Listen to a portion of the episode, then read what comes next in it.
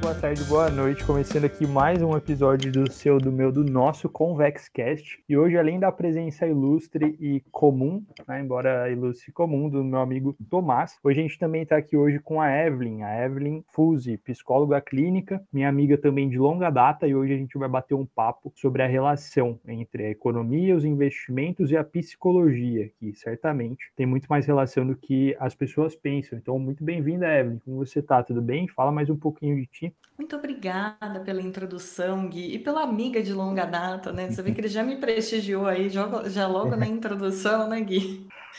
Pois é, então, é, eu sou psicóloga clínica, é, tenho especialização pelo Instituto de Psicologia e Controle do Estresse em Campinas e atuo atualmente é, na área clínica mesmo, né, atendendo os pacientes e fazendo esse acolhimento e cuidado aí das pessoas. Certo, muito bom, muito bom. Eu tô aqui de novo, vocês já sabem sempre, companheiro fiel aí do Gui, às vezes uma presença ilustre, às vezes só comum, mas vocês vão ver que hoje vocês podem achar, nossa, que estranho, pô, psicologia com economia, não sei. Vocês vão ver que faz muito sentido, tem muita coisa que liga, tem muita, é, muitas áreas que se interlaçam. E eu falo que nos investimentos o que importa mais não é você saber muito, nem nada disso, é você ter cabeça fria, ser racional, que é o mais difícil. Então a gente, a gente vai chegar lá, vai, vai chegar nesse ponto. E aí acho que dá pra gente fazer até uma referência já, né, de, de um, um famoso autor aí, diz que somos previsivelmente irracionais. Então, se a gente precisa ser racional nos investimentos, eu diria que a gente não é na maioria das vezes. E mais do que isso, né? não sei se vocês vão concordar, mas a economia, né, essa ciência econômica que a gente tanto gosta, ela é guiada pelo comportamento das pessoas. Então, ela não é uma ciência que dá para a gente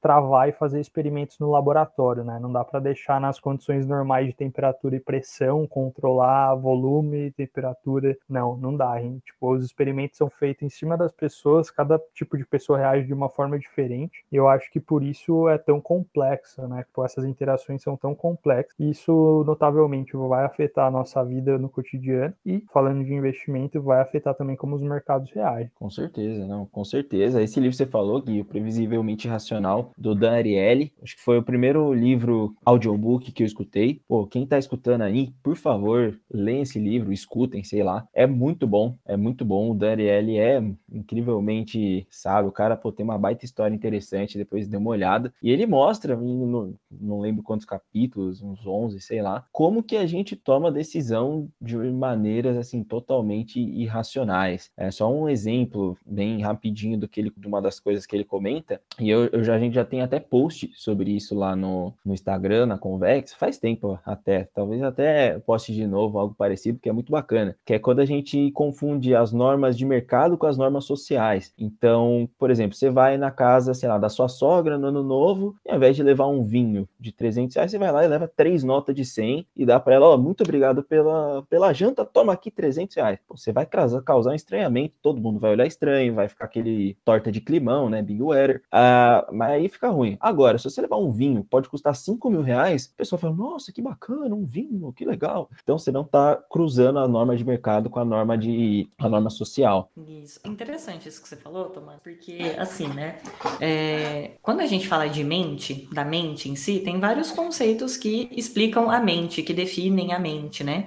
Mas tem um conceito muito interessante, inclusive que eu, que eu li recentemente a respeito do assunto, que é entender a mente como um grande gerente de informações e de energia. Em que sentido? Não num sentido é, subjetivo de energia, mas de fontes de energia mesmo. Então, por exemplo, a gente está aqui agora, é, a minha fala, ela está sendo captada aqui, né, pelo microfone, ela chega para você através de uma vibração no fone de ouvido, essa vibração ela é recebida aí pelos, pelos seus ouvidos, né, ela movimenta ali é, as estruturas internas do seu ouvido e é processada pelo seu cérebro. Isso é energia, né? É uma energia é, bioelétrica, né, no, no seu cérebro para processar essas informações, uma energia física, né, pela vibração, né, ou mesmo por um impulso aí é, elétrico para levar essa informação até você. Então a gente está falando sim de energia. De energia e de informação. Então, se a gente fosse pensar é, na gente como algo, um objeto assim de extrema racionalidade,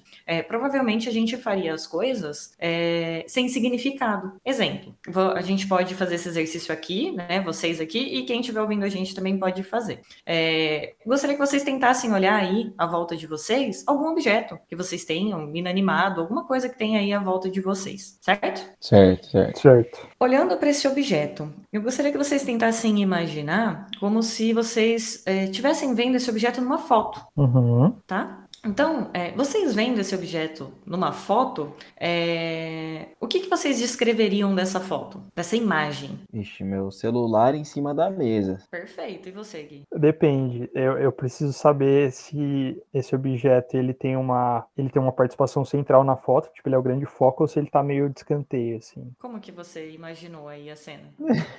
você que imagina, pô. É, imaginei ele como elemento central, beleza. Uhum. E você descreveria de que forma? Eu descreveria como uma grande garrafa de suco em cima da mesa. Perfeito. Ou seja, é, vocês processaram uma informação que é física através desse exercício de distanciamento.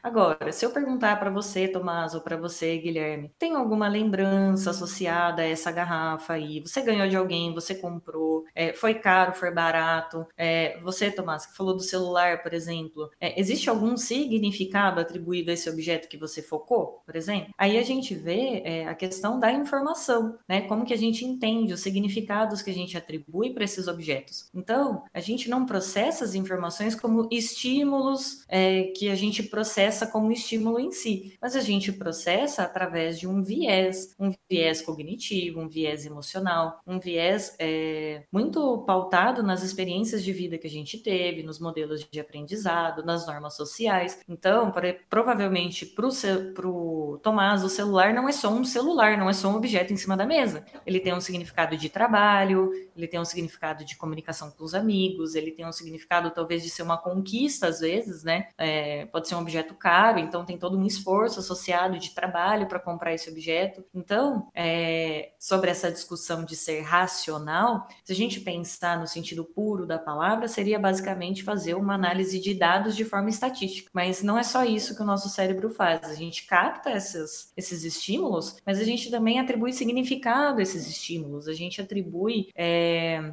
uma, uma, uma série de padrões, uma série de informações a respeito desses estímulos. Isso se relaciona com a forma como a gente percebe tudo isso. Isso acontece com os objetos na nossa vida, acontece também com as situações, né? Como vocês citaram, situações financeiras, é, situações de relacionamento e as outras diversas situações que o ser humano aí está inserido. Isso faz referência com algo que eu estava refletindo também para trazer sobre hoje, de que eu acredito que as pessoas elas ah, não vão ser influenciadas pelos mesmos estímulos, porque elas têm backgrounds e histórias diferentes. Então, que sejam essas, né, a gente olhar esses objetos inanimados. Aquilo que, quando eu olho para o celular Tomás, bom, não me remete a nada, talvez de quem que é isso aqui. Quando ele olha para o celular dele, talvez o remeta a várias coisas de tipo, porra, tem meu calendário lá dentro, tem minhas fotos, tem o WhatsApp, o grupo do WhatsApp do meu trabalho, então ele vai reagir de uma outra forma. E eu acho que uh, com, com a relação dos investimentos da economia, isso também existe. Porque imagina se a gente estiver falando de um cenário de aumento de preço generalizado, tipo de inflação, como está rolando no Brasil, né? Tipo, alguém que cresceu, alguém que cresceu vivendo com uma inflação alta, certamente vai se comportar diferente de alguém que cresceu com preços estáveis, no sentido de que é, eles têm vidas diferentes, as vidas são moldadas com outras experiências, mas agora eles podem estar vivendo o mesmo cenário, inflação, só que um já viu inflação anteriormente, o outro não, então os dois vão reagir de forma distinta. E aí também consigo puxar um outro paralelo, tipo um paralelo de uh, um cenário crítico, vamos supor, sei lá, com a queda que o coronavírus trouxe para as bolsas. Né? Então todo mundo com muito medo e tudo mais. E, por exemplo, as pessoas que estão vão nascer, né, estão nascendo a partir de agora, estão nascendo depois do coronavírus, quando daqui 20 anos forem estudar esse período, forem estudar história ou o próprio mercado financeiro, é, certamente nenhum nível de leitura, nenhum volume de leitura, de conhecimento e de empatia vai ser capaz de recriar de forma genuína o poder do medo que nos foi gerado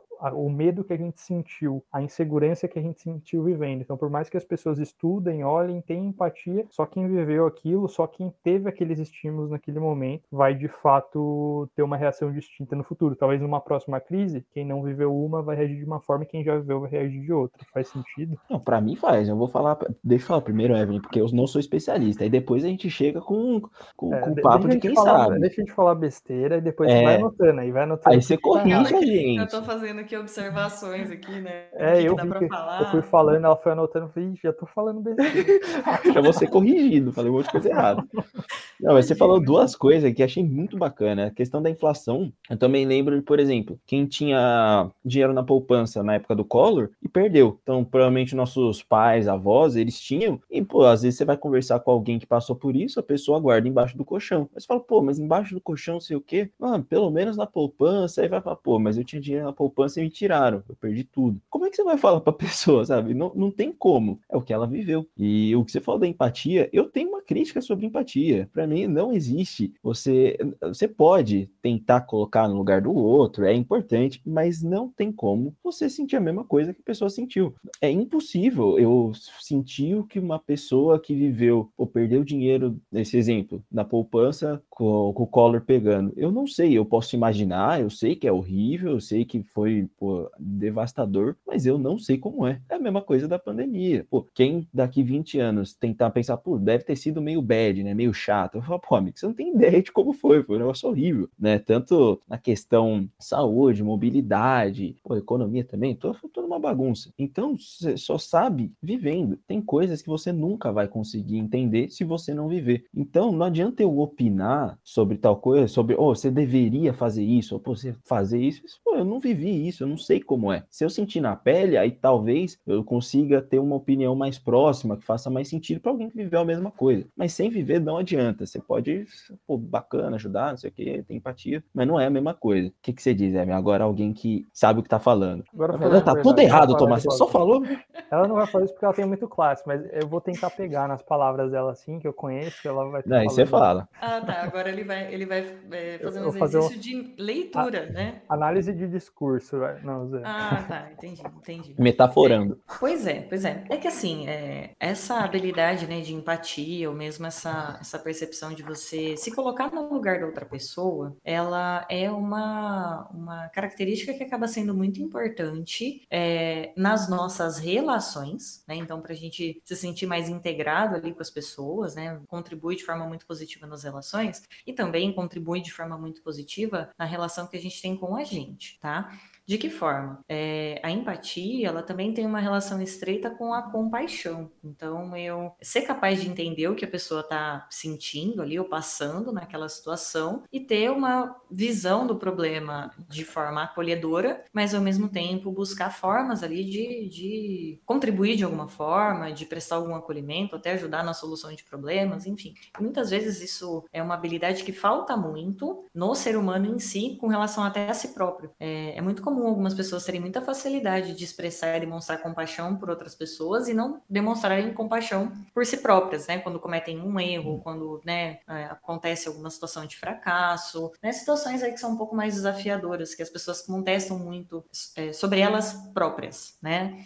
É, e uma coisa que você falou, quando a gente fala em empatia, essa é uma habilidade que ela é possível de exercitar. Então, através até de, de processos é, no sentido de você fazer leituras sobre algumas situações, sobre algumas histórias, assistir filmes, conversar com pessoas, né? Se expor a esses conteúdos, é, isso ajuda muito nesse processo de você conseguir entender os valores relacionados àquela pessoa e se aproximar da forma como ela está sentindo. Claro que uma completa identificação em alguns contextos fica muito difícil, né? Então, por exemplo, até contextos de minorias, né? Contextos de questões relacionadas à sexualidade, racismo, gênero, né? Fica de fato muito difícil a gente ter uma compreensão completa, né? Fundamental, essencial, com pessoas que passaram e passam por situações nesse sentido diariamente. Se a gente não teve uma experiência, não passou por essas E vai, questões. vai existir a questão de, tipo, não ser o nosso lugar de fala, né? Que, que tá em voga. Exatamente. Mas não significa que você não seja capaz de compreender, de valorizar e de reconhecer esse espaço, né? De reconhecer essas dificuldades que a pessoa tem.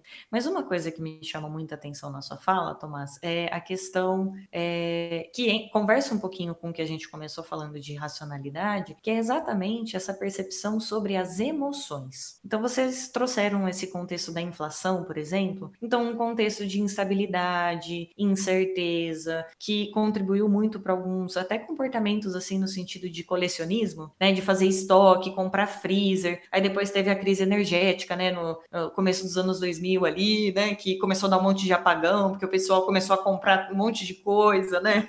Comprar um monte de freezer, comprar um monte de, de, de eletrônico, e aí, né, que, que estrutura energética que dá conta de tudo isso depois, né? E então, o que rolou no começo da pandemia também, da corrida aos mercados. Acabou o papel higiênico. Exato, exatamente. Então, esses cenários de incerteza, eles tendem a conduzir as decisões das pessoas direcionadas muito pelo medo e ansiedade, né? Então, eu entendo que as coisas vão piorar, que elas vão ficar mais difíceis. Eu prevejo um cenário muitas vezes que é catastrófico e aí eu tomo uma atitude com relação a isso. Ou eu mesmo deixo de tomar atitudes com relação a isso também, né? No caso, imagino, né, que é, no contexto que o Tomás trouxe, é, diga respeito a, por exemplo, ter uma certa insegurança para tomar certas decisões, por exemplo, né? Talvez com medo, por exemplo, ah, o meu dinheiro sumiu do dia para noite, né? Eu não tinha como realizar isso, é, eu fiquei sem ter condições ali de pagar as contas, de comprar as minhas coisas, né? É, e esse tipo de situação, esse tipo de contexto, promove muito reações aí de medo, reações de ansiedade, e essas emoções têm funções aí nas, nas nossas vidas no geral. E quando a gente tem uma demanda muito voltada para a racionalidade também, muitas vezes a gente acaba se distanciando do que, que essas emoções têm, né, para dizer para gente, e também como lidar com elas, né? É, parece um pouco distante para gente, por exemplo, entender o contexto de uma pessoa que é, acumula muita coisa, faz estoque de muita coisa, tem muita dificuldade também de decisões para investir, por exemplo, dinheiro, é, sem ter vivido esse contexto, se a gente não conseguir se conectar ali com a emoção que ela está é, vivendo, né? Ela está sendo dirigida por qual leitura da situação, pensando no contexto, e por qual emoção, né? Provavelmente um contexto de ansiedade, de medo, que promove aí uma certa postura, né? Mais provável de acontecer. No caso de evitação, insegurança, é, dificuldade de tomar decisões, né? Que é bastante comum nesse contexto. Não, eu, pô, eu acho muito bacana. Você vê como é diferente, né? Você vê como o nível é diferente. Pô, esse, esse, ó, todo mundo tá escutando aí, pô, espero que vocês gostem, porque é, é outro nível. É outro nível. E vocês. Ah, mas não tem nada a ver. Pô, como que não tem nada a ver? É, é sobre isso. É essa outra frase aí que tá na moda também, né? Sobre isso. Eu falei sem querer. É sobre isso. Falei sem querer aqui. Porque agora realmente é sobre você entender que, pô, a nossa cabeça, ela faz a gente tomar decisões que nos investimentos muitas vezes é o que traz uh, um, os, as maiores perdas, né? Então, pô, uh, um, um, clássico, um clássico. Pô, tá caindo tudo, vou vender porque eu não sei aonde vai cair mais, sabe? Sendo que quando você pensa mais racionalmente, não faz o menor sentido você vender no medo de todo mundo. Não, não faz sentido. É como se a gente fala assim, pô, tá tudo caindo sem motivo aparente. É igual você tá perdendo uma Black Friday, o negócio tá 30% de promoção, você fala, pô, não, eu vou esperar dobrar o preço para comprar, sabe? É porque demora um tempo pra gente entender isso principalmente no mercado de ações, né? Quando uma ação ela dobra de preço, pô, ficou duas vezes mais cara. Geralmente, claro, existem outros pontos, às vezes ela pode dobrar de preço, ficar tá mais atrativa, enfim. Mas a questão é a seguinte, tem que entender que, pô, quando cai tudo, por exemplo, o que aconteceu ano passado, que eu e o Gui, a gente até contou no episódio, acho que foi no episódio passado, que, pô, foi um medo absurdo, todo mundo ficou desesperado, mas ali, quem teve, quem foi mais racional, a gente, eu falo que foi sub-zero, né, mente gelada, congelada ali, sabia o que tinha que fazer fazer, pô, a pessoa não vendeu e comprou. E, pô, e, conseguiu fazer muito dinheiro com isso. E eu gosto da, da maturidade que você teve nesse momento ano passado, de tipo, eu, eu me lembro de você falando, porra, tem dois cenários.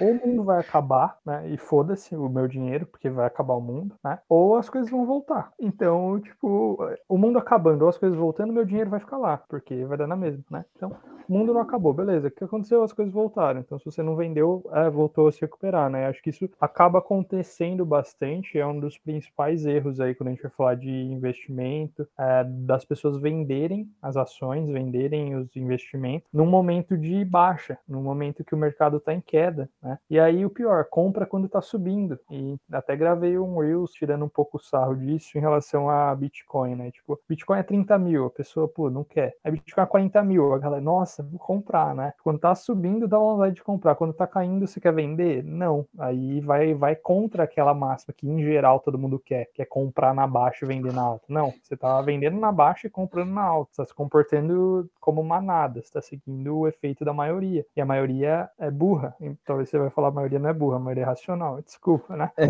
É, porque quando a gente coloca um, um paralelo, né, tipo, entre o medo de perder tudo, de talvez estar tá colocando, sei lá, a continuidade dos planos financeiros da sua família, coloca isso contra a matemática dos retornos esperados da bolsa, se você for um pouquinho racional, embora não sejamos, mas se você parar um pouquinho para pensar, você não vai vender. Ou você vai atuar de uma forma fria como o Tomás. Bom, pior dos cenários, né? Acabou tudo, a gente se vê no outro Nada lado. importa. Se, se houver outro lado, a gente se vê lá, né? Espero que tenha um futebol pra gente jogar e tal. Se não tiver, então é isso que eu penso também. Entendi, entendi. É, essa, essa questão que você comentou, é, é, vocês, vocês ficam brincando, né, dessa questão da, de falar besteira e tudo mais, mas na verdade, essa é a maior questão aqui, né? Essa troca de áreas diferentes, né? Porque ainda entendo que a, o contexto, né, de formação de vocês, o contexto de vocês, é, vocês tiveram a oportunidade de ter contato com uma série de informações que ajuda muito nesse processo de tomada de decisão. E até é, o vídeo que a gente gravou, né, da live que a gente fez, né, Gui, Uhum. foi exatamente com essa proposta de entender que existe uma lacuna muito grande nesse processo de educação financeira para uma grande parte da população, vi de estatísticas aí, né, de endividamento, do dinheiro que ainda é guardado na poupança, né? Então, a gente tem várias informações nesse sentido que indica que a educação financeira, ela é deficitária, né, na população brasileira. Então, a gente tem essa informação e falta muita informação, falta muita informação sobre finanças, assim como falta muita informação sobre psicologia, né? Existem muitos mitos associados à economia, existem muitos mitos associados à psicologia, que acredito que seja nosso papel também é, levar essas informações para as pessoas. E uma coisa que eu acredito que seja importante a gente pensar aqui sobre esse processo de tomada de decisão e tudo mais, todo esse processo de formação, né, de vocês, de conhecerem todas essas informações a respeito de mercado financeiro, de economia, é, sustenta uma base de raciocínio é, que ajuda a lidar com esses disparos emocionais também. Né? Vocês têm informações que ajudam a lidar com essas reações emocionais. É, no geral, a gente tem algumas características de espécie mesmo que é importante que a gente consiga respeitar, porque se a gente tentar atravessar, atropelar esse processo, fica difícil até para a gente aprender a lidar com, com essas questões, aprender a lidar com o ser humano em si. Então, assim, é, não sei como que eu posso descrever isso, mas a gente consegue fazer uma representação do nosso cérebro usando a nossa mão. Então, se eu ficar com a mão assim esticada, guardar só o meu dedão e fechar os meus quatro, outro de, quatro outros dedos aqui em cima, é como se eu tivesse uma representação do nosso cérebro aqui na minha mão. Então, eu tenho o tronco encefálico, meu dedão aqui que está no meio é o sistema límbico, que é o sistema associado aí a, a esse disparo aí das emoções, e os meus dedos aqui, eles fecham, né? É meu córtex, é essa camada que reveste o nosso cérebro, que é aquela que é cheia de suco, parece um, um papel amassado, assim, que fica em volta de tudo. Quando a gente pensa até em aspectos evolutivos, a gente pode pensar nesse cérebro, é, conforme o, o ser fica mais complexo, o nosso cérebro também fica mais complexo em camadas. Então, no tronco encefálico, a gente tem funções vitais, apenas, né? É, relacionadas muitas vezes à locomoção, respiração, batimento cardíaco, né? Funções ali vitais, né? Básicas. É, conforme a gente vai ascendendo um pouquinho, a gente tem o sistema límbico, que é relacionado às emoções, né? É, organismos mais simples não têm essa, essa parte, né? Do, do sistema nervoso deles, e conforme os organismos vão ficando mais complexos, eles vão deixando mais complexo também esse processamento das informações. Então, a gente sabe que tem emoções em vários outros animais. A gente consegue perceber pelas reações, pelas expressões faciais, pelos, é, pelo monitoramento dos, dos batimentos, pressão temperatura corporal, a gente consegue perceber reações emocionais em alguns animais e a gente, né, conforme vai ficando mais complexo, aí a gente tem é, os macacos, a gente tem os cachorros, né, que também são menos que os, que os, macacos, mas conforme esse, esse cérebro ele vai evoluindo, ele vai ficando mais complexo, até fechar aí com o nosso cérebro, que é o mais complexo, que tem um sistema, é, um córtex muito complexo, um tecido muito grande de neurônio que reveste tudo isso. Só que existe uma certa ordem é, que as coisas acontecem no nosso processamento de informação. Existe um motivo pelo qual esse miolinho do sistema límbico está no meio. Esse miolinho ele está ali porque ele tem uma função muito importante de sobrevivência. E eu costumo, né, comentar com os meus pacientes que é, a gente tem um hardware é, que foi ali selecionado, né, biologicamente ao longo aí da evolução, que tem uma função muito específica, porque a gente nem sempre viveu num contexto que a gente lida com a pandemia sentado numa cadeira, trabalhando em home office, na internet, tudo uhum. mais, dentro de um ambiente seguro né, e estável. Uma boa parte da nossa vida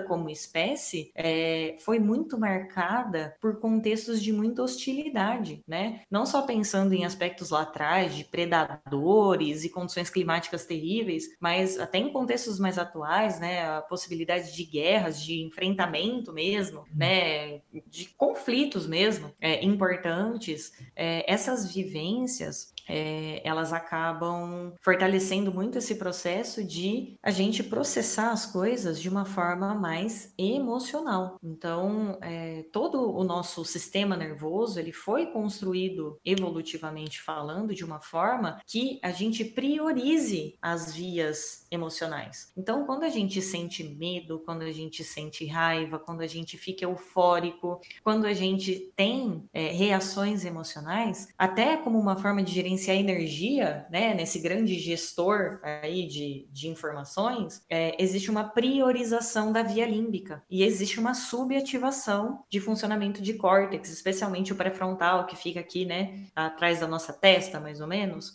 é, que processa essas informações, calcula risco. Então, é uma coisa que envolve um funcionamento. A gente tende a funcionar dessa forma por uma herança evolutiva e que, se a gente é, não entende esse processo, não entende como manejar essas emoções, não entende até como lidar com elas de uma forma mais é, adequada, mais saudável, pró o próprio funcionamento do nosso cérebro tende a nos conduzir a tomar decisões mais emocionais do que levando em consideração aspectos relacionados a informações, a riscos, é, a um, um cálculo aí de custo-benefício, né? Essas funções elas ficam prejudicadas, especialmente quando existe uma ativação emocional.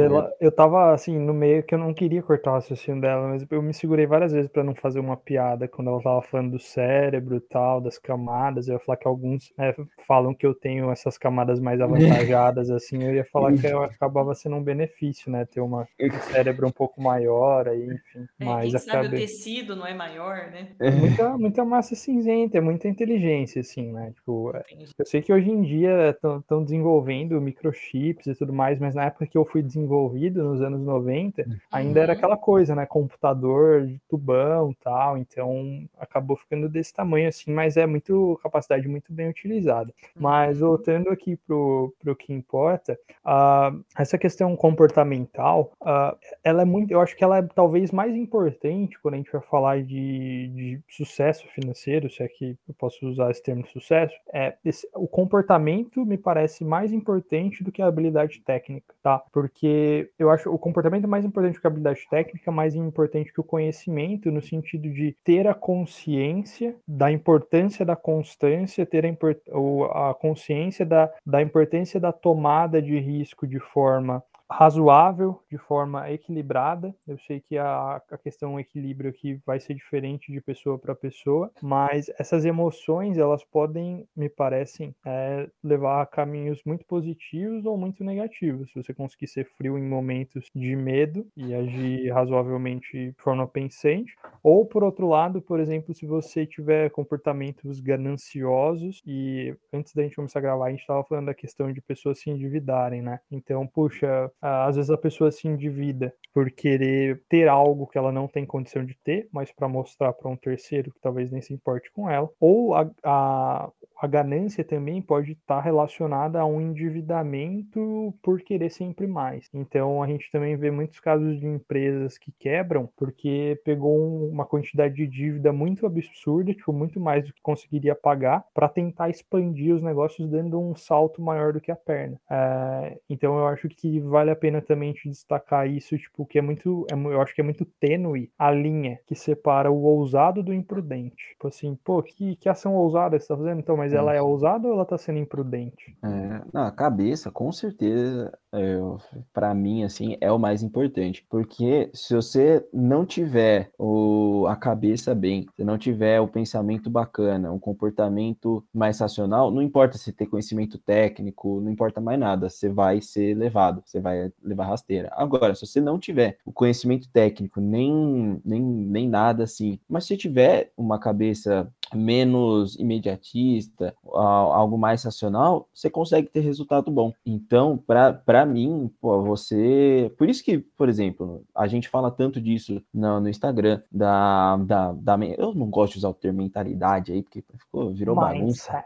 Mindset, virou uma bagunça. Mas realmente, sem usar esses termos, a gente tem que ajeitar a cabeça primeiro. Não tem como. E no nosso curso a gente fala mais ainda disso, porque não dá para você ensinar um monte de parte técnica, pô, você analisa a empresa aqui, analisa esse CDB, não sei o que, não sei o que lá, se na hora que der um desespero a pessoa vende tudo. Então, tudo que ela estudou vai pro água abaixo. Não tem motivo para ela ter estudado tanto, ter se dedicado tanto, gastado tempo, dinheiro, se na hora do desespero simplesmente pô, esquece tudo aquilo, entra num, numa situação de choque, né? E faz e toma decisões extremamente irracionais. Então, o que eu concordo 100% com o que falou, a cabeça é o mais importante. Sim, e essa questão né, do, do comportamento, até da economia comportamental, até para trazer uma informação a, a, em termos de abordagem, né? Eu trabalho na clínica com abordagem cognitivo-comportamental. Qual que é a premissa? A premissa é que é, tanto as cognições, o que, que a gente pensa como cognição? Todo o conjunto de pensamentos que você pode ter, memórias, imagens, né? Isso tudo é construído através de uma história, de experiências, de temperamento, de modelos de aprendizado, de questões sociais, né? Tudo isso é formado por um amplo contexto, né? Tem uma história de formação. Mas é, esse padrão cognitivo que a gente forma com as nossas crenças, com os nossos valores, com as nossas regras, todos esses padrões, eles interferem na forma como a gente vai reagir diante de uma situação, tanto a nível de comportamento quanto a nível de reação emocional. Então, por exemplo, você citou essa questão da imprevisibilidade. É... Imagina, por exemplo, que é, você está numa situação financeira, você pretende fazer um investimento, mas vem um pensamento na sua cabeça assim: e se eu precisar do dinheiro? E se alguém ficar doente? E se meu carro quebrar? É, e se ah, meu trabalho está meio instável? E se eu perder o emprego? Né? É, se a pessoa começa a ser inundada por esses pensamentos é, que provavelmente vão desencadear uma reação de ansiedade, é bem provável que ela direcione o comportamento dela para uma atitude de afastamento, de evitação, certo? Porque se eu entendo uhum. que, essa, que esse contexto é uma ameaça, eu direciono meu comportamento para não enfrentar aquela ameaça, eu evito aquela ameaça de, de uma forma que seja possível, né? É, a questão é que a, o nosso cérebro tem uma tendência a processar as situações de forma é, catastrófica, porque isso, em um momento muito grande da nossa existência, isso foi essencial para nossa sobrevivência, tá? É, então, se é, eu consigo prever, mesmo que eu erre a minha previsão, mas se eu consigo prever que vai ter uma mudança muito hostil no clima, se eu consigo prever que tem predadores rondando o meu acampamento se eu conseguir prever que é, uma determinada fruta ou vegetal, por similaridade com outro que eu conheço que é perigoso, e eu não preciso ir ali testar aquilo para saber se é bom ou mal para minha saúde, porque eu já aprendi que tem um outro muito parecido, que né, já deu ruim lá para outra pessoa, hum. né? É, se eu associo essas informações, eu evito estímulos potencialmente aversivos, ruins, negativos, que vão causar prejuízo. Então, existe uma tendência muito grande do nosso cérebro buscar é, necessidade de proteção, coisas que a gente é, que podem acontecer de ruim e que necessitam de uma proteção. O que muitas vezes a gente acontece, o que acontece com a gente é que é, essa tendência tende a pesar muito nesses aspectos negativos e acabar gerando uma reação de proteção maior do que necessariamente a situação demanda, né? E muitas vezes existe esse desequilíbrio entre o que é, aí entraria a questão da racionalidade, não como uma coisa assim estatística ou exata, sem considerar as outras variáveis, mas conseguir levar em consideração esses pensamentos e como eu posso lidar com eles. Então pensar em não desqualificar esse pensamento, porque esse pensamento ele pode acontecer. Você não tem como apostar nele e falar assim: "Ah, não tenho como garantir que eu não vou perder meu emprego, tenho como garantir que ninguém vai ficar doente, tenho como garantir que meu carro não vai quebrar". Você não tem condições de fazer isso. O que você tem condições é de criar alternativas que te deixem seguro para solucionar aqueles problemas, de modo que você consiga é, colocar em prática um investimento, por exemplo, ou algum outro objetivo de vida que você tenha, né? Mas não dá pra gente pensar em não pensar. Isso é paradoxal. Se eu penso em não pensar, eu já tô pensando né? É, e sim como eu vou manejar esses pensamentos e entender também como esse cérebro funciona, entender esse mapa mental para ter condições de dançar conforme a música, né? De uhum. jogar esse jogo tendo lido as regras, né? De funcionamento. Senão a gente tenta atropelar em alguns processos que não necessariamente são é, saudáveis, né? São, são funcionais. Então, se a gente pensar nesse sentido, o simples fato da gente tentar negar esses pensamentos ou até negar essa ansiedade, negar esse medo, negar essa emoção, muitas vezes isso tende a gerar uma reação ainda pior, porque eu não compreendo o que eu tô sentindo, eu não compreendo as reações que eu tô tendo, eu não compreendo o fato de eu sentir determinadas coisas, eu posso me comparar, nossa, eu faço isso, a outra pessoa não faz, ela não reage desse jeito, o que, que tem de errado comigo, né? Porque eu não consigo reagir dessa forma, por exemplo. É... Tudo isso envolve ter uma compreensão desse funcionamento. Se eu tenho uma compreensão desse funcionamento, eu consigo desenvolver as melhores estratégias possíveis para lidar com esses contextos, né? Para lidar com essas situações que vão aparecer. E esses pensamentos também, né? Como que eu chego para alguém na clínica e falo, não, você não vai perder o emprego, né? E aí a pessoa acontece algum revés na vida da pessoa, ela fala, não, você me garantiu, né? Que, que ia ficar tudo bem, que tá tudo certo. A gente, de fato, não tem o poder de previsão. O que a gente tem é ferramentas para lidar com o imprevisível e saber até que ponto a gente tem controle dessas situações tentando também, né, distinguir essa linha tênue entre o que a gente tem controle e o que a gente não tem controle. A gente não tem controle de um revés financeiro de uma, e de perder o emprego, que envolvem outras pessoas, outras decisões. Mas a gente tem o controle de ter uma reserva de emergência, Boa. né? Era isso a que eu tava tem... tô coçando aqui para falar. O, o, o, Gui, ele tá, tô vendo ele inquieto na cadeira. assim, assim. Fica, é que vocês não estão vendo a gente, mas se vocês estivessem vendo, ele tava tremendo. Assim. Nossa, ele já tava aqui na, na cadeira em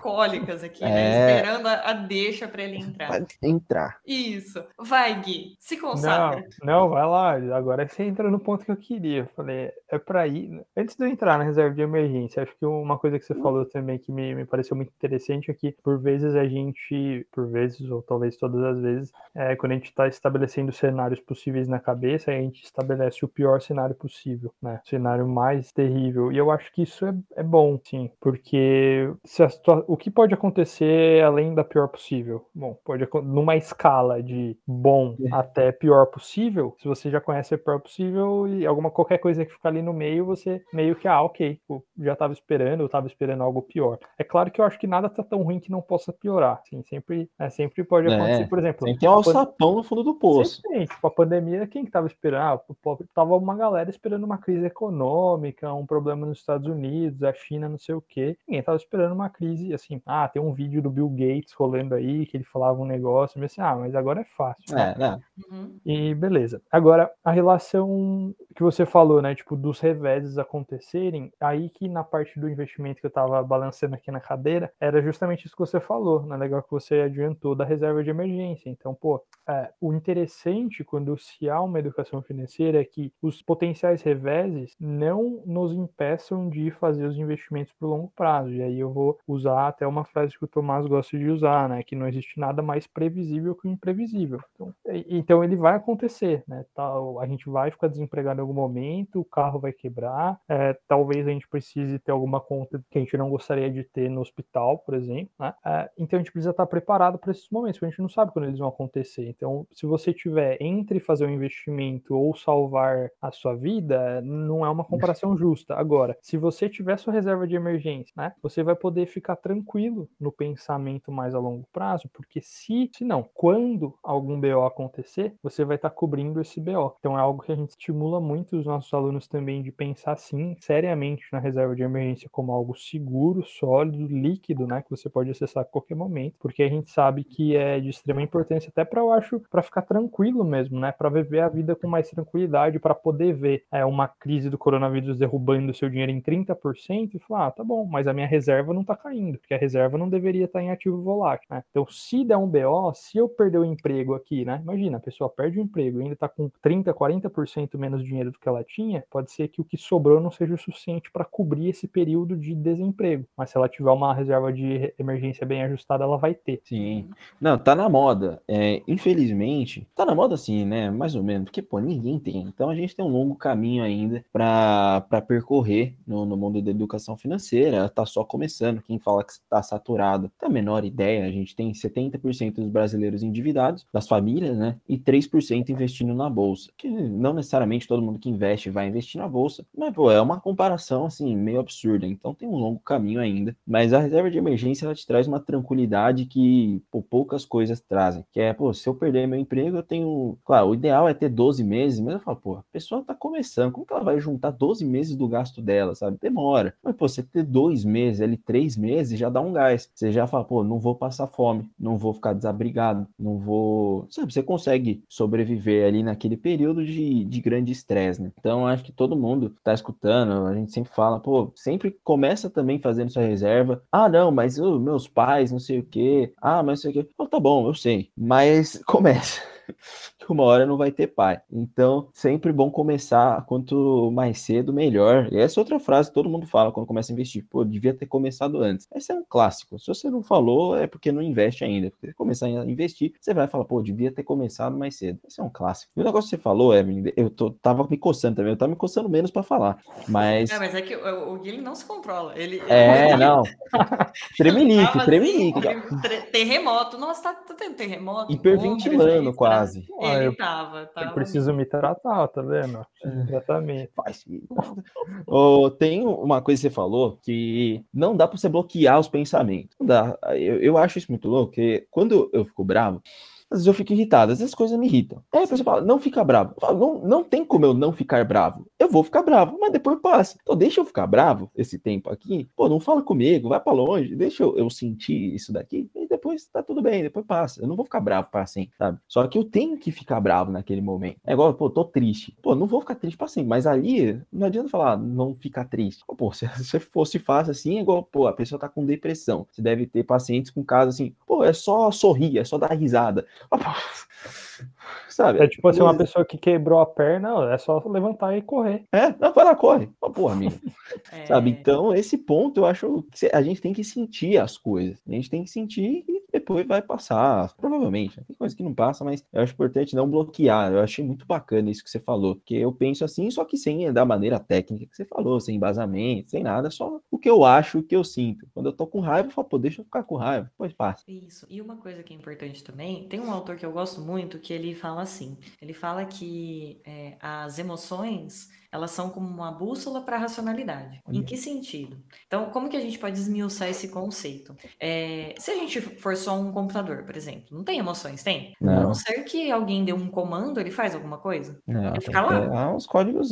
Ele fica lá parado. A não ser que exista uma motivação, que existe esse input aí de informações, o, computa o computador vai executar alguma coisa. Para a gente, como humano, seria a mesma coisa de pensar que a emoção, ela tem esse aspecto de direcionar a nossa atenção para algo né? E aí, nesse sentido, vamos pensar o seguinte, nessa ideia da bússola. E aí a gente vai entrar em pontos muito, muito curiosos aqui, né? Porque vamos pensar assim: você tá numa trilha, aí você é. tá no meio do mato lá, certo? Você tá lá, né, desbravando o ambiente, você sabe o rumo pelo qual você tem que seguir. Você tá lá com a sua bússola, você sabe para onde você tem que ir, certo? Certo. Certo. Mas você vai para aquela direção independente do que estiver acontecendo no caminho? Pô, difícil. Vai que tem um jacaré, vai que tem um riozinho ali que você não consegue Dá pular. para sair, sei lá, metendo facão, abrindo mato, pulando catarata, né? Então, se tiver obstáculo, se tiver hostilidade, se tiver imprevisto, se tiver, sei lá, animais é, que podem representar algum risco para você, dá para você sair de peito aberto, assim, não vou seguir a minha bússola a qualquer custo? Não dá, não, não. Dá. Assim como a gente não consegue fazer isso com as nossas emoções também, né? Quem nunca teve uma reação de raiva e pensou em pegar o coleguinha pelo pescoço em algum momento uhum. da vida, por exemplo? Você pode fazer isso, assim como você pode sair pela mata desbravando, pulando cascata, nadando em rio com jacaré para chegar naquele ponto? Poder você pode, mas assim, não é o ideal né? Depende, do, é, depende do filme que você assistiu antes. Se tiver muito é, se viu um Rambo aí, pô. É. Pois é, tiver muito inspirado. Mas assim, no geral, a gente pode pensar que essa pessoa está se expondo a um risco muito grande, né? Uhum. É, fazendo dessa forma. Mas ao mesmo tempo, a, pensando na bússola, na emoção como bússola, é, ela não indica um caminho, ela não indica uma direção, ela não indica algo que é, faz sentido para você naquele momento. Sim. A questão é como eu vou manejar isso. Eu entendo que a minha emoção está dizendo dizendo para mim alguma coisa, mas dentro da minha trilha, né, eu vou buscar um caminho apropriado para chegar naquele lugar, né? Então não é nem você desconsiderar a bússola e só seguir a trilha, porque o excesso da racionalidade seria assim, né?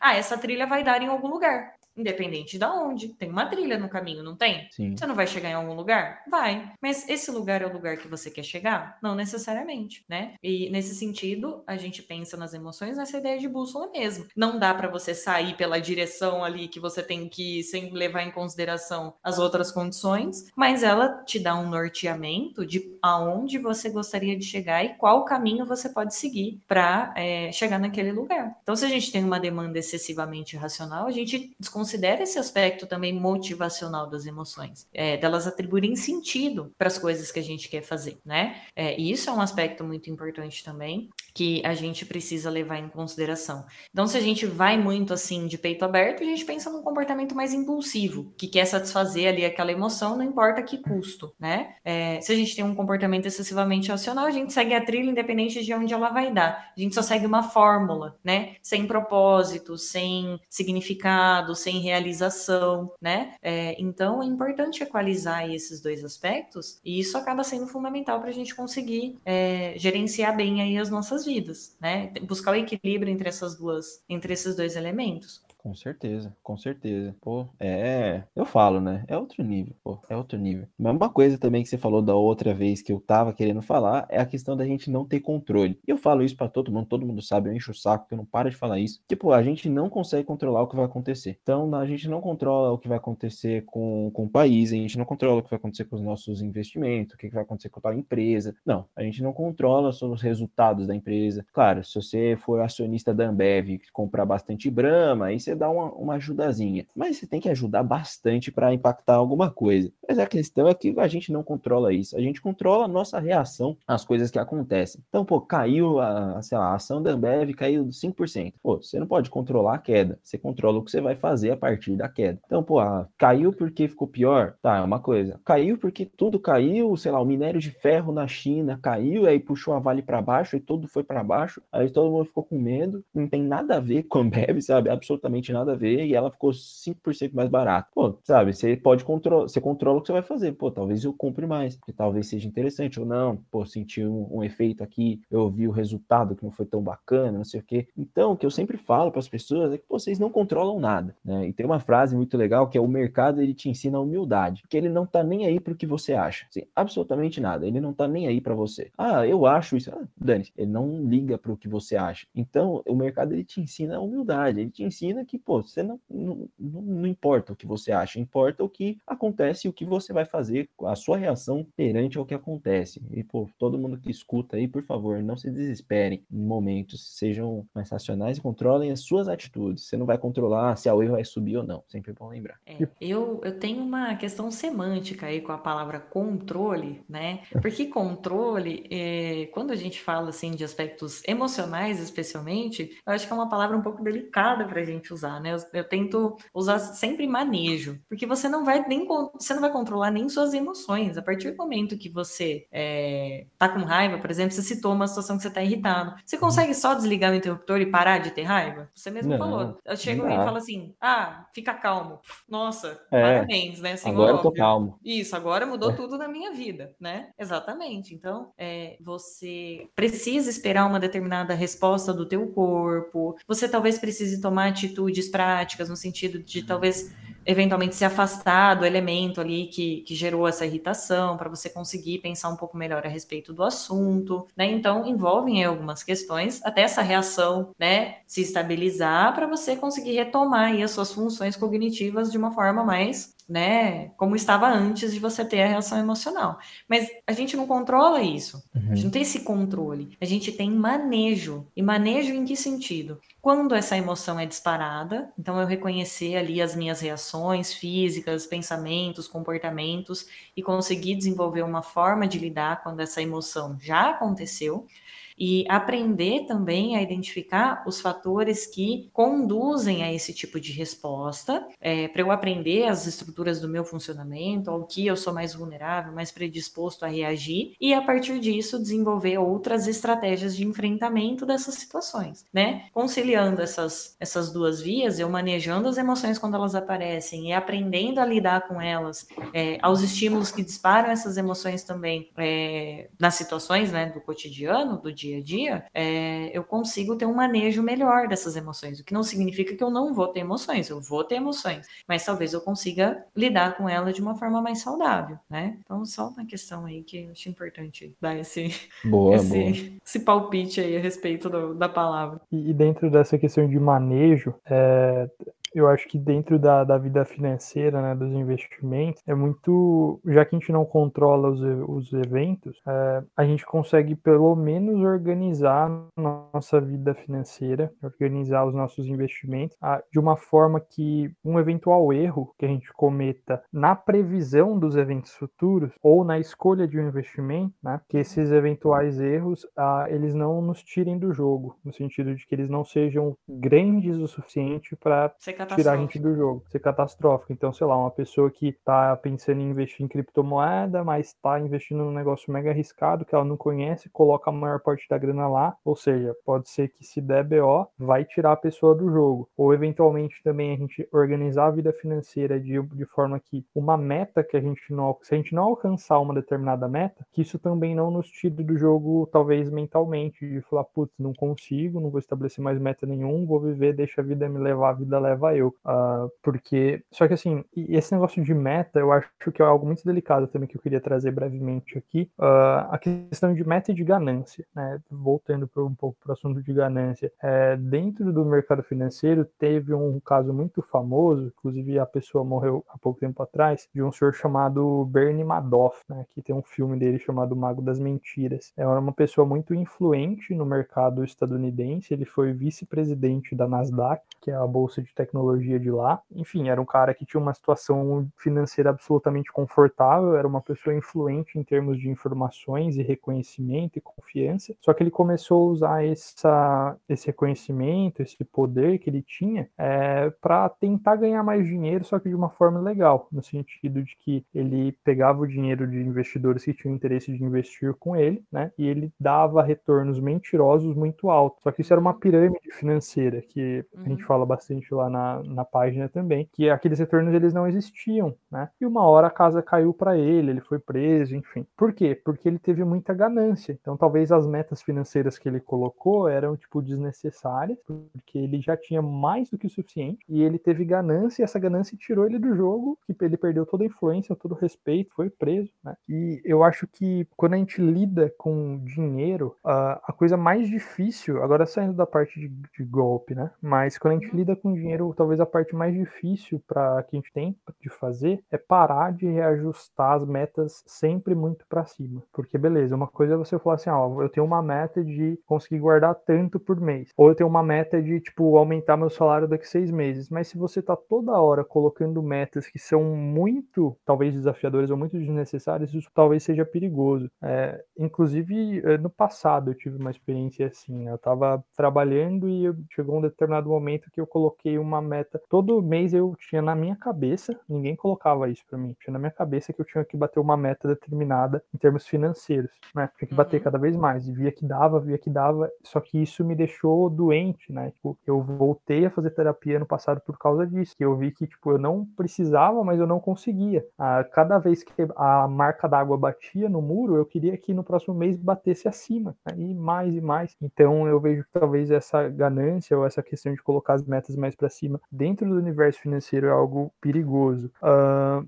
tirando o perigo, agora trazendo algo que, pelo contrário, é algo positivo de se fazer, o Tomás também, em um dado momento da nossa conversa, comentou sobre a questão do tempo, né? Tipo, quando a gente começa a investir, a gente tem a impressão, puta, deveria ter começado antes, né? Ah, mas você é novo. Não, mas putz, se eu tivesse começado antes, né? Faz uma conta mais ou menos. E eu acho que, por exemplo, vocês devem conhecer o Warren Buffett, né? Todo mundo fala dele, pô, um senhorzinho aí. E tem um monte de livros sobre ele. O jeito Warren Buffett de investir, o segredo do Warren Buffett. Para mim, o segredo dele tá baseado em duas coisas: tempo e consistência. Ele começou a investir com 10 anos. 10, 10 anos. E ele é consistente desde então. Obviamente, é um cara inteligente, teve uma empresa, acertou nas suas escolhas, mas eu acredito que o tempo e a consistência dele ter a, a, a, o compromisso de todo mês, né, fazer investimento periodicamente, isso sim é mais importante, inclusive, que a boa tomada de decisões, é mais importante do que a técnica. E aí, eu até separei uma frase de um, de um livro que eu gosto bastante, Tomás, eu sei que já leu também, que é chamado A Psicologia Financeira. E tem tudo a ver com o nosso papo de hoje, né, que fala bem o seguinte, que mais do que grandes retornos, que eu quero é ser a prova de falências. E se eu for a prova de falências, de fato acredito que vou ter os maiores retornos, porque serei capaz de permanecer no jogo por tempo suficiente para que a composição, ou seja, esses aportes constantes durante, durante o tempo, é, faça maravilhas. Então eu acho que é nisso que a gente tem que pensar também, na consistência, no tempo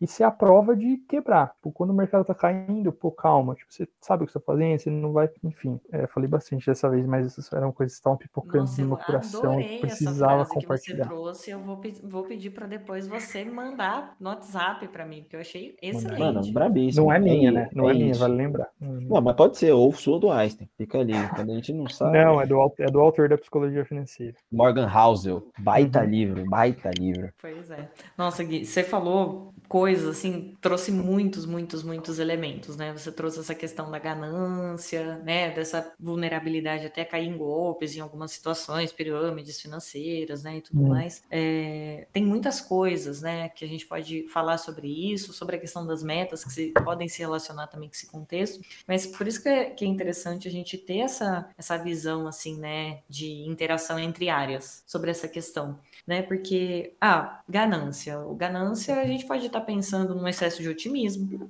certo? A gente pode estar pensando em uma estrutura de funcionamento de pessoas que têm crenças de que elas são muito importantes ou muito privilegiadas ou que elas são é, a prova de riscos ou problemas ou consequências negativas, né? Então existe essa, pode existir essa característica dentro do, do funcionamento de algumas pessoas, né? É, a gente pode ter uma condição é, que pode comprometer o processo de tomada de decisão, pode trazer um elemento de impulsividade maior. Isso tem relação com transtornos de humor, tem relação com déficit de atenção, tem relação com transtornos de personalidade. É, tem várias condições que podem justificar é, o que você trouxe aí como ganância, né? Então pode ser uma dificuldade em calcular risco, pode ser um excesso de otimismo. Quando a gente está eufórico, pensando aí na alegria, né? Voltando naquela ideia das emoções, não é porque a emoção é positiva que ela não ativa esse processo e subativa também as nossas regiões de tomada de decisão. As pessoas é, tendem a se engajar em mais risco quando elas também estão felizes, né? É, vide, né? Vamos dar exemplos. Aquele pessoal que não faz esporte o ano inteiro e depois vai para a praia, né?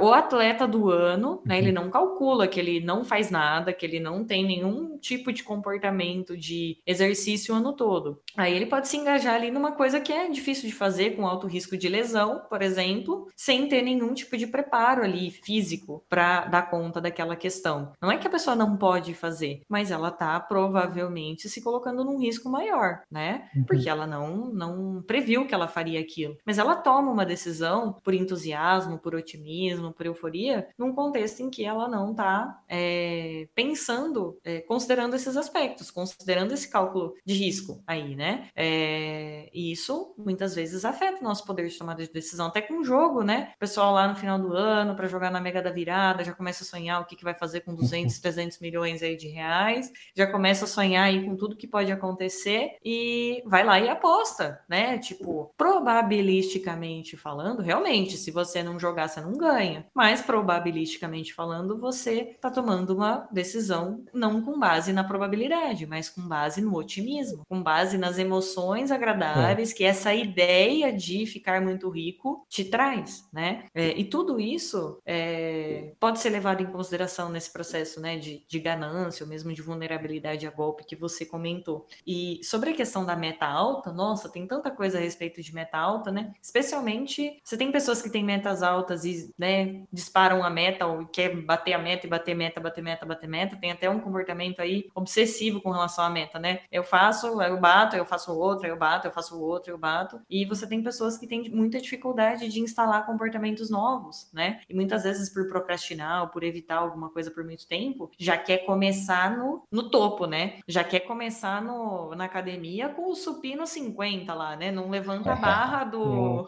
não levanta o saco de arroz, né? E aí chega na academia querendo causar. De novo, né? É, talvez por culpa, né? De ter ficado muito tempo sem fazer, né? Não pensando é, em como tornar esse comportamento, como o Guilherme falou, consistente. Como que eu posso tornar isso consistente? Como que eu posso instalar esse comportamento novo que eu quero fazer? Normalmente, quando a gente põe metas muito altas e a gente precisa ver o que está gerando essa meta alta, se é culpa por não ter feito, se é uma questão relacionada a valor pessoal, né? O que, que a pessoa atribui de significado por bater essa meta, por exemplo, né? Então a gente precisa olhar para esses aspectos, mas metas altas são muito associadas à frustração, no geral. Porque se eu estabeleço a minha satisfação pessoal com relação à meta batida, eu tenho um alto risco de frustração, porque em algum momento eu não vou bater essa meta. E se eu estou tentando criar algum comportamento novo, com metas altas, eu tenho muito, um risco muito maior de não dar consistência para esse comportamento. Então, eu vou ter menos contato com as consequências positivas desse comportamento novo e também sou muito mais, fico muito mais vulnerável à frustração, não conseguir dar consistência, né, dar continuidade para esse comportamento. E isso é uma, uma premissa geral que a gente pode entender para os investimentos, para dieta, para exercício, para comportamentos que a gente possa ter que dependem de uma certa consistência, dependem de uma certa é, manutenção ao longo do tempo para ter resultado. Você pode fazer 10 anos academia e ficar super bem. Para seis meses para você ver. A hora que você voltar, seu corpo já né, eliminou tudo o que você construiu nesses 10 anos, né? É, então, você vai precisar voltar de muito lá atrás para conseguir retomar é, esse, esse estilo de vida, né? Essas funções físicas que você teve em outro momento da vida. Então, demanda, né? Essa questão que você falou da consistência. E a meta alta, é mais associada à frustração e, me e menos associada à alta eficácia, que é um elemento muito importante aí para regulação, inclusive, do nosso humor, né? Quanto mais alta eficácia a gente percebe, né, na, nas nossas atitudes, mais a gente tende a ter um humor mais estável, mais regulado, né, mais, mais equilibrado também. É, eu, eu concordo. Eu sou muito suspeito de falar, porque eu sempre falo, nada ganha da consistência, nada. Você fazer o um negócio todo dia, durante muito tempo, você vai ver resultado. Pode ser chato, pode ser calmo, sem emoção, mas não, não adianta. É isso que dá resultado no, no longo prazo. E vamos ver, né? Como é que eu vou estar. 50 no supino, não. O Gui falou aí, pô, 50 ainda não. Mas. se juntar com o peso da barra, já tá, pô. Não, mas também a, base, a barra pesa 25, você é louco. Mas. Da barra dos braços, né? Já fez a somatória total. É, é não, aí se, se for pra pô, juntar aí, dá, dá 50. Não, mas é constância ganha de tudo. Constância, consistência, para mim, isso é, é o, o, chave. E é o que eu falo, não é, é simples, é um negócio muito simples, não é complexo, é só você fazer todo dia. Mas não é porque é simples que é fácil. Na verdade, muito pelo contrário, é muito difícil. Mas é muito simples, não precisa, não precisa fazer muito fórmula simples, metabolmente. É Exatamente. Para mim, é muita coisa é simples. Ah, como que você faz para não ter dívida, para fazer sobrar dinheiro? Pô, você gasta menos do que você ganha. Não é, não é simples? É uma coisa simples. Pô, é matemática simples. Mas é pois fácil? É. Longe de ser fácil. Assim como fazer dieta, né? Você é, não, dieta menos é calorias do que você gasta. É só tá em déficit calórico. Ué, você tá ali tendo. Se faltar calorias, você emagrece. Pô. É, é simples, é fácil. Não, tem até um texto que eu fiz na, na Convex que eu, eu falo sobre isso. Vou até postar de novo aí para dar uma aquecida nesse papo. Mas eu tenho uma coisa aqui para falar que infelizmente é muito triste. Infelizmente é muito triste. É, não, não é isso que vocês estão imaginando. A Oi não saiu de recuperação judicial. É, Palmeiras o... não tem mundial, é isso que ele queria falar, gente. Muito não é isso também, não era isso também, mas a questão é que a gente vai chegando ao fim. É, infelizmente, temos que ir chegando ao fim. Eu sei que, pô, eu conseguiria ficar facilmente mais umas duas horas aqui conversando, mas a gente tem que saber também que o Guilherme, ele é um menino global, ele é um menino global e o horário lá já é diferente daqui. Pô, eu tenho uma apresentação também para fazer daqui a pouco, não sei o que, vou deixar aberto qual que é, mas para finalizar, é, eu só queria agradecer muito você, Evelyn. Olha, realmente é, é, o que eu falo. Eu gosto muito de escutar, conversar com gente que entende muito sobre um assunto, consegue explicar de maneira clara como as coisas funcionam. Eu acho que para mim, para o Guilherme, para todo mundo que está escutando, ficou muito claro é, como a nossa, tanto de como a nossa mente funciona, várias questões sobre racionalidade, várias questões que envolvem nossas emoções e nossas decisões. Tudo isso, toda hora, tudo que você falar, a gente consegue conseguia ligar a algum conceito econômico, algum conceito financeiro. Então, falar que as coisas não andam juntos para mim é algo que não é incabível hoje em dia. E voltando àquilo que é, o comportamento ele é muito importante, talvez mais importante que o conhecimento técnico. E se o Guilherme depois no final puder recitar aquela frase da psicologia financeira do Morgan Housel, eu ficaria muito feliz, porque é, é aquilo ali. Se, se vocês puderem anotar qualquer coisa dessa, desse, desse podcast, é, por favor, anotem muito. Mas se for uma coisinha só, por favor, anotem isso que ele falou, porque é impressionante. É, deixa, é deixa a frase dele ecoando assim no final do programa, assim, né? Vou, vou meter uma edição lá, um reverb, não sei o quê. Joga um efeito, assim, pra ficar com a voz isso, bonita. Isso, coloca Radialista. Coloca um retorno, assim, pra né, ficar com um efeito meio anos 80, assim, ecoando, sabe? Pode deixar, não, vou lançar décima, vou lançar, pode ficar tranquilo. pra dar certo. Olha, eu agradeço muito o convite de vocês, né? Eu gosto muito de ter a oportunidade de expor um pouco mais sobre a psicologia para as pessoas também, né? É, pelo, pelo que eu acompanho do trabalho de vocês, eu percebo também essa preocupação de vocês é, difundirem, né, economia, falar, né, né sobre economia para as pessoas, né, terem essa preocupação social e acredito que essa seja um, uma, uma questão importante, né, dentro da nossa profissão, né, conforme a gente vai se desenvolvendo nela, de ter esse, essa contribuição social também, né. Então, agradeço muito, muito o convite de vocês, gosto muito de, de falar sobre psicologia. Se por acaso, né, vocês acharem que que, é interessante abordar temas mais específicos, né, para a gente se aprofundar mais em alguns temas, em alguns contextos. Fico à disposição aí de vocês, tá? Fico muito agradecida pelo, pelo reconhecimento e muito agradecida também pelo convite de vocês. É, e acho muito legal a iniciativa de vocês também é, nesse, nesse trabalho de divulgação da economia para as pessoas, né? E lembrando, pessoal, que o básico, né, pensando assim, não o básico, mas uma algo essencial do que a gente conversou hoje é entender que o que o Tomás trouxe. Tem coisas, ah, tem um jeito de fazer? Tem, as pessoas sabem, sabem, mas é tão difícil porque tem várias questões que permeiam esse processo todo. Então, por isso que o processo terapêutico é importante no sentido de compreender essas, funcio essas funções, essas questões, essas dificuldades, no sentido de você conseguir ter um manejo mais saudável, né, das suas questões pessoais e das, do processo de tomada de decisão que você possa vir, vir a ter aí ao longo da vida, né? Tanto questões mais crônicas, questões mais agudas, questões de funcionamento pessoal, né? É, são aspectos que são importantes nesse processo e que ajudam muito no processo de tomada de decisão, seja nos investimentos ou seja em outras áreas da vida também. Perfeito. Muito legal. Eu queria aproveitar também para dizer Foi um prazer estar com vocês aqui. E que, falando em investimento e psicologia mais um pouquinho, a, na minha vida, e eu espero que na vida de vocês também, deixo o conselho: é, a terapia é um investimento prioritário, tá? Não é algo secundário, não faço quando dá,